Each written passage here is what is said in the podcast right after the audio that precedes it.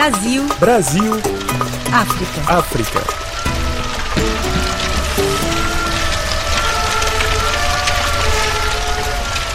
Ainda não se sabe ao certo o tamanho do estrago causado pelo incêndio que atingiu no mês passado prédios da universidade mais antiga da África do Sul, a Universidade da Cidade do Cabo.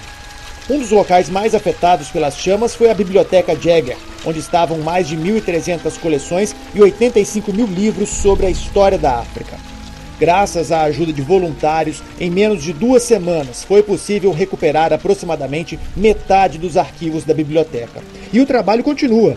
Entre esses voluntários está a brasileira Gabriela Eugênio, que falou da tristeza com a tragédia, mas também da solidariedade para se manter documentada a história do continente. O trabalho voluntário na biblioteca é muito recompensante. Eu acho que para todos que se dispõem a ir lá ajudar, eles sempre têm um pensamento de deixar um legado positivo, de mostrar que a atitude, o tempo deles realmente pode fazer alguma diferença. Então, o incêndio foi uma tragédia, e até hoje é triste que a gente precise dessas tragédias para perceber o quanto uh, temos o poder de fazer o bem quando estamos unidos, quando todos nós queremos atingir uma meta comum, se todo mundo se unir, apesar das diferenças, a gente consegue um resultado incrível. Foram diferentes frentes de trabalho, cada voluntário ajudou como pôde e cada ação teve a sua importância. O que não foi afetado pelo fogo pode ter sido afetado pela água que foi utilizada para conter o fogo depois e era numa frente parecida com isso que eu estava atuando. Então,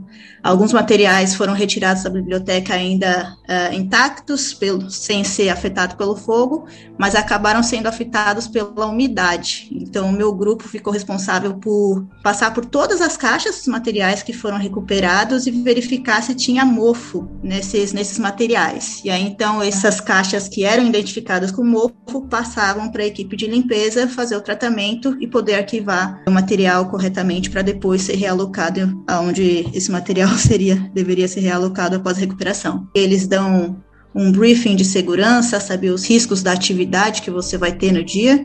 E eles motivam também a pessoa a voltar exatamente para melhorar a produtividade. E a brasileira contou por que resolveu ajudar. Acho que exatamente para superar essa tristeza, desse sentimento de perda, que surgiu a vontade de ir lá colaborar e dispor meu tempo para recuperar o que tinha sobrevivido à tragédia. A união que se viu entre os voluntários não se vê ainda no dia a dia da sociedade sul-africana, nem no Brasil ou nos Estados Unidos. Os três países são os focos do estudo da brasileira, formada em economia e mestranda em desenvolvimento social na Universidade da Cidade do Cabo. Eu pretendo fazer um estudo comparativo de desigualdade racial entre o Brasil, África do Sul e Estados Unidos, já que os três passaram por longos períodos de sistemas segregacionistas.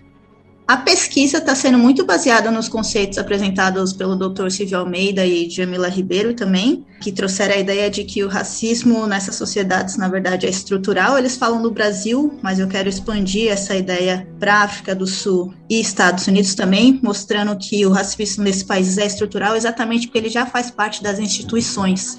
Ele não depende de ações individuais, de grupos racistas, ele já está permeado no todo o sistema político e econômico das três sociedades. E por isso que a gente vê tantas desigualdades sociais nesses três países. Atualmente, há muitas políticas de ação afirmativa, que eles chamam, que é uma tentativa de fazer uma reparação histórica para esses grupos que sofreram desvantagens ao longo do tempo. E no Brasil mesmo a gente tem muitos exemplos, como o sistema de cotas raciais nas universidades ou até mesmo em cargos públicos. De Wilderness, Vinícius Assis, para a Rádio França Internacional.